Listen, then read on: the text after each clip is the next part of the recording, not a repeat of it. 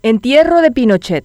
Chile escribe a estas horas una nueva página sobre su historia democrática. Por un lado, eligen a unos 155 ciudadanos que tendrán a su cargo la redacción de una nueva constitución y que, de ser aprobada, reemplazará a la heredada de la dictadura del militar Augusto Pinochet, fallecido en 2006. También, por primera vez, votan en forma directa por la elección de sus autoridades regionales, concejales, intendentes y gobernadores. La actual ley fundamental de los chilenos otorga al Estado hasta si se quiere un papel secundario, escasa participación en la provisión de servicios básicos como la salud, la educación, el agua y las pensiones o las jubilaciones. Además, prioriza el libre mercado. Pero en el fondo y con los años, el sistema económico sacó a relucir una desigualdad social y una amplia brecha entre ricos y pobres. Pinochet gobernó entre 1973 y 1990 en un contexto en el que las votas oprimían a la región y a toda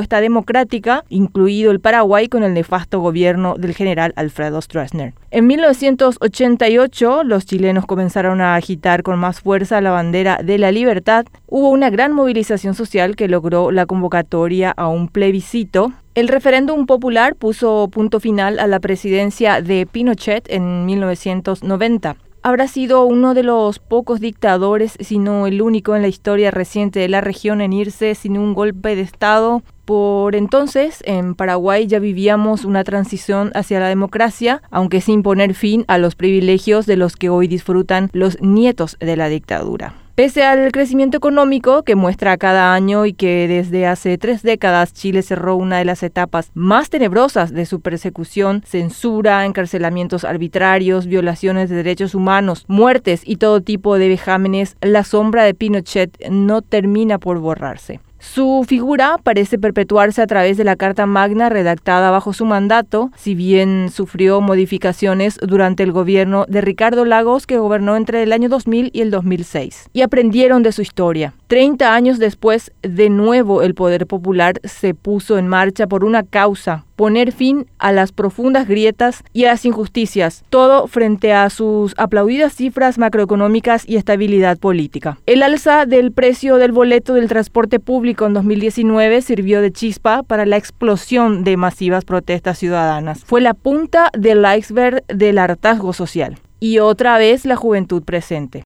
esa generación con poco por perder, pero con mucho por ganar. Miles de ellos que si bien nacieron en tiempos de postdictadura, se lanzaron a las calles a expresar su descontento contra el sistema. Hubo muertos, miles de heridos, también violencia radical y toques de queda pero sobre todo persistencia y un mensaje claro del pueblo al presidente actual Sebastián Piñera, que movilizó a las instituciones para impulsar la reclamada reforma constitucional ante la atenta mirada del soberano. Hoy están allí, ante las urnas. Con su futuro nuevo contrato social, los chilenos buscan enterrar definitivamente al pinochetismo o al menos ese es el desafío. En definitiva, sepultar su era más oscura. En cambio, en el Paraguay, pese a la caída de la dictadura de Alfredo Stroessner y la entrada en vigor de una nueva constitución en 1992, el estronismo no termina de irse. Sus tentáculos y privilegiados herederos, al acecho de nuestra Carta Magna,